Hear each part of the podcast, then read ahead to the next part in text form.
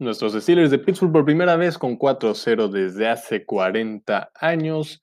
El día de ayer vencen a las Águilas de Filadelfia y de eso vamos a estar hablando el día de hoy. Yo soy Jerónimo Buganza y esto es el podcast de Acero. A pesar de lo que todos previmos desde antes del partido, el arma fuerte para las Águilas de Filadelfia no fue Zach que la defensa de los Steelers lo limitan para solo una recepción en seis targets. Aquí el problema fue Travis Fulgham, que es un jugador que ha estado en el radar de varios equipos, pasando por equipos de prácticas, buscando hacer el roster activo y nunca lo había logrado. Desde la semana pasada contra los 49 tuvo una gran recepción y el día de ayer nos hizo ni más ni menos que 152 yardas para una anotación y la verdad es que nos hizo mucho daño sobre la secundaria. Está claro que la defensa de los Steelers se centró en eliminar y nulificar tanto a Richard Rogers como a Zach como a los alas cerrados y desde luego al que pintaba para ser el receptor número uno de las Águilas, que es Arcega Whiteside. Pero esto no resultó porque a final de cuentas sí hubo un arma secreta que tuvieron las Águilas de Filadelfia y que hizo que generara demasiado daño. Hay que hablar también de los pros de la defensa, porque aunque la secundaria, pues a través de este joven este, Fulham nos hace 152 yardas. La defensiva terrestre se comporta muy bien a pesar de, esa anotación de más de 50 yardas que nos hace Miles Sanders. Eh, ¿Por qué lo digo? Porque otra vez se quedan abajo de 100 yardas el rival en, en yardas terrestres, 94, pero abajo de las 100, que es algo importante.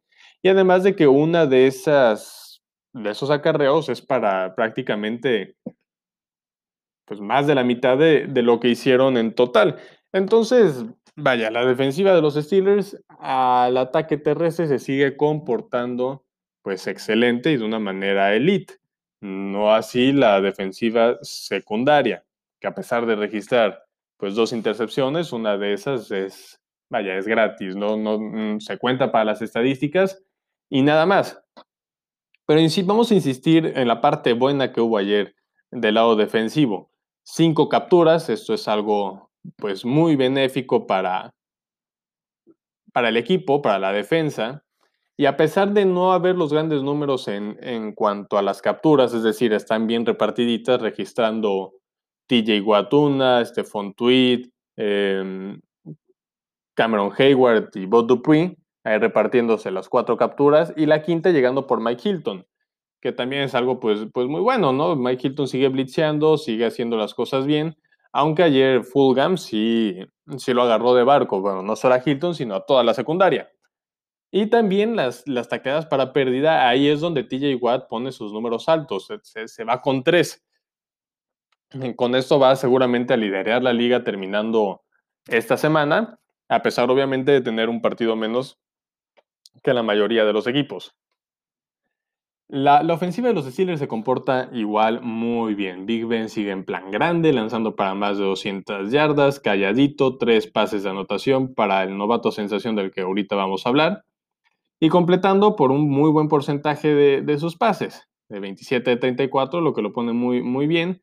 Y con esto creo que terminó con un quarterback rating de 110. Entonces Big Ben sigue en plan grande sin llevarse todos los reflectores, que eso es importante. Ah, del lado de la línea ofensiva, pues ahí hubo varias cosas de, cuidado, y no en cuanto al desempeño, sino a que David de Castro sale lesionado y esta vez no lo hace por, el tema de la rodilla que todos sabíamos que venía pues tocado. Entonces, eso es pues algo, algo peligroso y algo que, que pues no quisiéramos ver. A pesar de ello, Kevin Dodson entra a hacer las cosas muy bien. Tiene, me parece, dos penalties eh, uno por holding y uno por, moverse antes. Pero bueno, es un novato, es apenas es su tercer partido, pero no lo veamos así. Van cuatro partidos. En el primer partido contra los gigantes, entra al final, uno inicia y este vuelve a, ingresar. Sin embargo, no, pues vaya, no, no se estaba previsto, no se estaba eh, no se tenía el presupuesto que, que, tuviera que jugar, sobre todo porque David Castro, a pesar de venir de la lesión, la semana pasada tiene una semana muy sólida, muy correcta y sin tener ese resentimiento de la rodilla. Otra cosa que también, que también se tiene que hablar de la línea es que Marquise Ponzi, Marquise Ponzi salió lesionado también. Sale y el que entrega es, el que entra, perdón, es JC Hasenauer. Pero bueno, Ponzi esperemos que no sea una, una lesión que vaya más allá, que, que tenga pues más repercusiones. Dudo mucho que lo haga. Marquis Ponzi es un, es un jugador muy sólido. Y lo que se tiene que decir es que fue, pues fue del pie, fue una lesión del pie. Entonces, mientras no sea algo grave, es decir, una fractura, una fisura, seguramente Marquis Ponzi va a seguir entrenando como normalmente lo hace, con su día de descanso. Y posteriormente a jugar el día domingo. Em, otro jugador que sale lesionado es Dionte Johnson. Dionte Johnson con una lesión de la espalda por un trancazo que se lleva, que creo que todos lo vimos y todos supimos que eso iba a terminar en una lesión, sobre todo porque pues Dionte es un jugador pequeño. Pero a pesar de, de todo, pues aquí, de aquí surge la gran revelación que fue el día de ayer, Chase Claypool. Para muchos, claro, pero creo que analizándolo Incluso está en el episodio número uno cuando analizamos la necesidad que tenía que atacar el equipo de los Steelers en el draft. Hablamos de dos jugadores, de Michael Pittman Jr. y de Chase Claypool. Em, Chase Claypool definitivamente el día de ayer hace que haya valido la pena esa segunda selección. Les dije hay que estar emocionados. Pittsburgh no ha tenido en una segunda ronda picks debajo del número 50 en mucho tiempo. Y uno de esos picks fue Lamar Woodley, entonces tenemos un buen pedigrí, un buen buenos destellos de lo que ha sido un pick antes del 50 en la segunda ronda. Y esto está haciendo Chase Claypool. No solamente es el partido de ayer, no nos dejemos llevar porque sí, las cuatro anotaciones y las ciento y tantas yardas.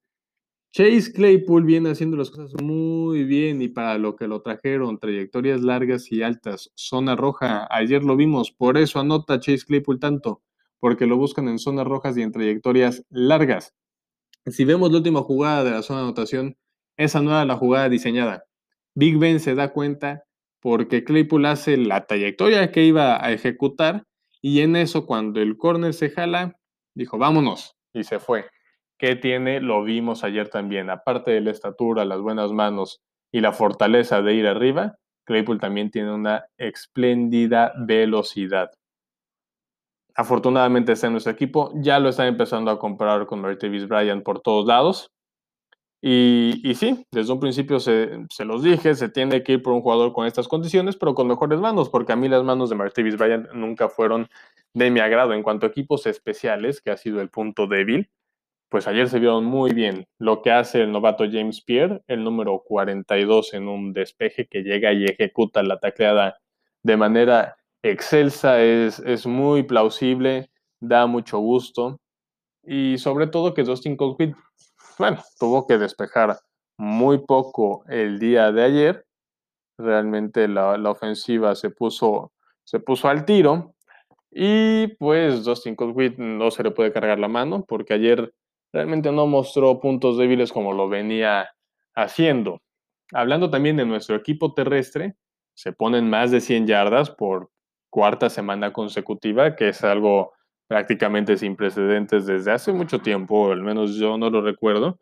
Nuestros amigos de Steelers 360 nos hicieron el favor de recordarnos, de recordarme personalmente que la última vez que se logró esto fue con Willie Parker. O sea, hace 2005, hace 15 años al menos. Sí, James Conner no es el que pone la mayor parte de este, de este yardaje, pero al final de cuentas son yardas terrestres. Esto me encanta, qué bueno que el juego terrestre esté regresando, aunque sea con jugadas largas como la de Ray Ray McLeod, que estuvo solo a 5 yardas de llevarse a la anotación. Pero es importante que se establezca el juego terrestre y que se apoye también al Big Ben. Em, ayer nos enfrentamos contra una muy buena frontal defensiva. Por eso también le llegan, no muchos golpes, pero le llega la presión al Big Ben. Pero tiene la capacidad ya, la madurez, la experiencia de poder soltar los pases con velocidad y eso pues le beneficia tanto al equipo como a Big Ben como al juego terrestre.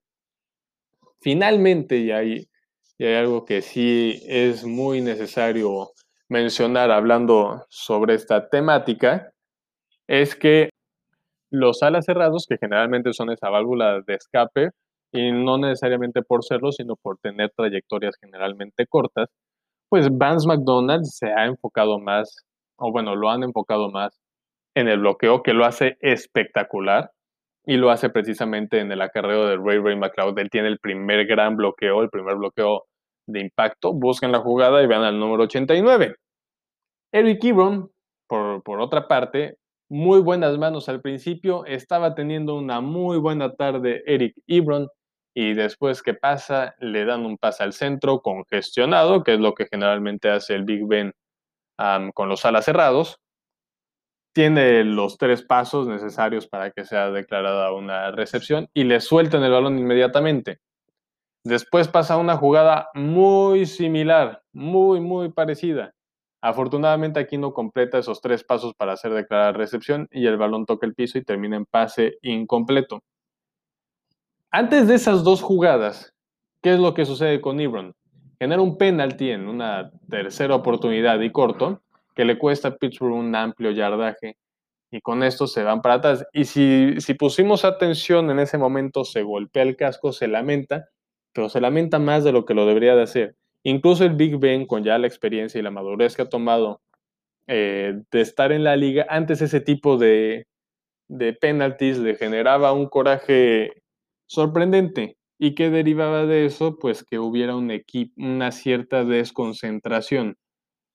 Insisto, esto genera, el, el, que Eric Ebron se lamente de más, que fue lo que pasó el día de ayer, genera esa desconcentración que deriva en lo hice mal, estoy teniendo una mala tarde, este penalti estuvo muy tonto. Y, genera la desconfianza personal. Esto pasa en cualquier deporte. Eh, yo jugué fútbol por mucho tiempo y cuando te empiezas a lamentar de tus errores, se te vienen las cosas encima. Y eso es algo que tiene que evitar Eric Ebron. Seguramente le dirán, pues mira, no pasó nada, se ganó, tuviste una gran tarde, la próxima semana vuelve a tener. Y más que nada que la próxima semana es un partido importante porque es un juego divisional. Entonces, Eric Ebron estuvo muy bien. Esperemos que no se quede con el chip de ese fumble, de ese casi turnover del final. Y que cuando tenga un error, se pueda hacer un lado de inmediato y, seguir con el juego. Incluso eh, mi novia que ve conmigo los partidos de fútbol americano me comenta, es que el Big Ben no se enoje. Digo, es que no lo conociste hace 10 años. Ahorita ya maduró y ya vio que hacer berrinches es algo innecesario. Entonces, esperemos que ese tipo de madurez se vaya teniendo. Sabemos que el equipo del cuerpo de receptores es aún muy joven, pero muy talentoso. Entonces, la, parte mental la tienen que tener siempre, siempre clara y sin, sin tener ese tipo de cargas innecesarias. La próxima semana se viene un gran partido, como se los acabo de decir, un juego divisional contra los Browns de Cleveland, que vienen con una excelente marca desde hace mucho tiempo. Ayer finalmente pasaron a, Big Ben Baker Mayfield como el coreback con más victorias en su estadio en, pues, en mucho tiempo. Y, bueno, siguen con, un equipo a pesar de todo en desarrollo, con Kevin Stefanski como su nuevo head coach, que aporta muchas cosas a la ofensiva sobre todo. Pero que bueno, esto ya lo platicaremos el día, el día viernes.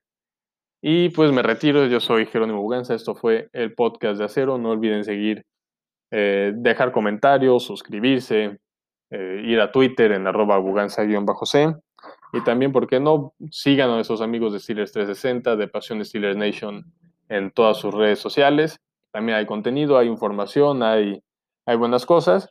Y el día sábado colaboré con ellos, eh, me dieron la oportunidad de estar con ellos para su en vivo en Facebook entonces, quizá y con la oportunidad de que eso se pueda repetir, pues qué mejor que se suscriban de una vez por si ahí llegó a aparecer. Nos vemos el día viernes.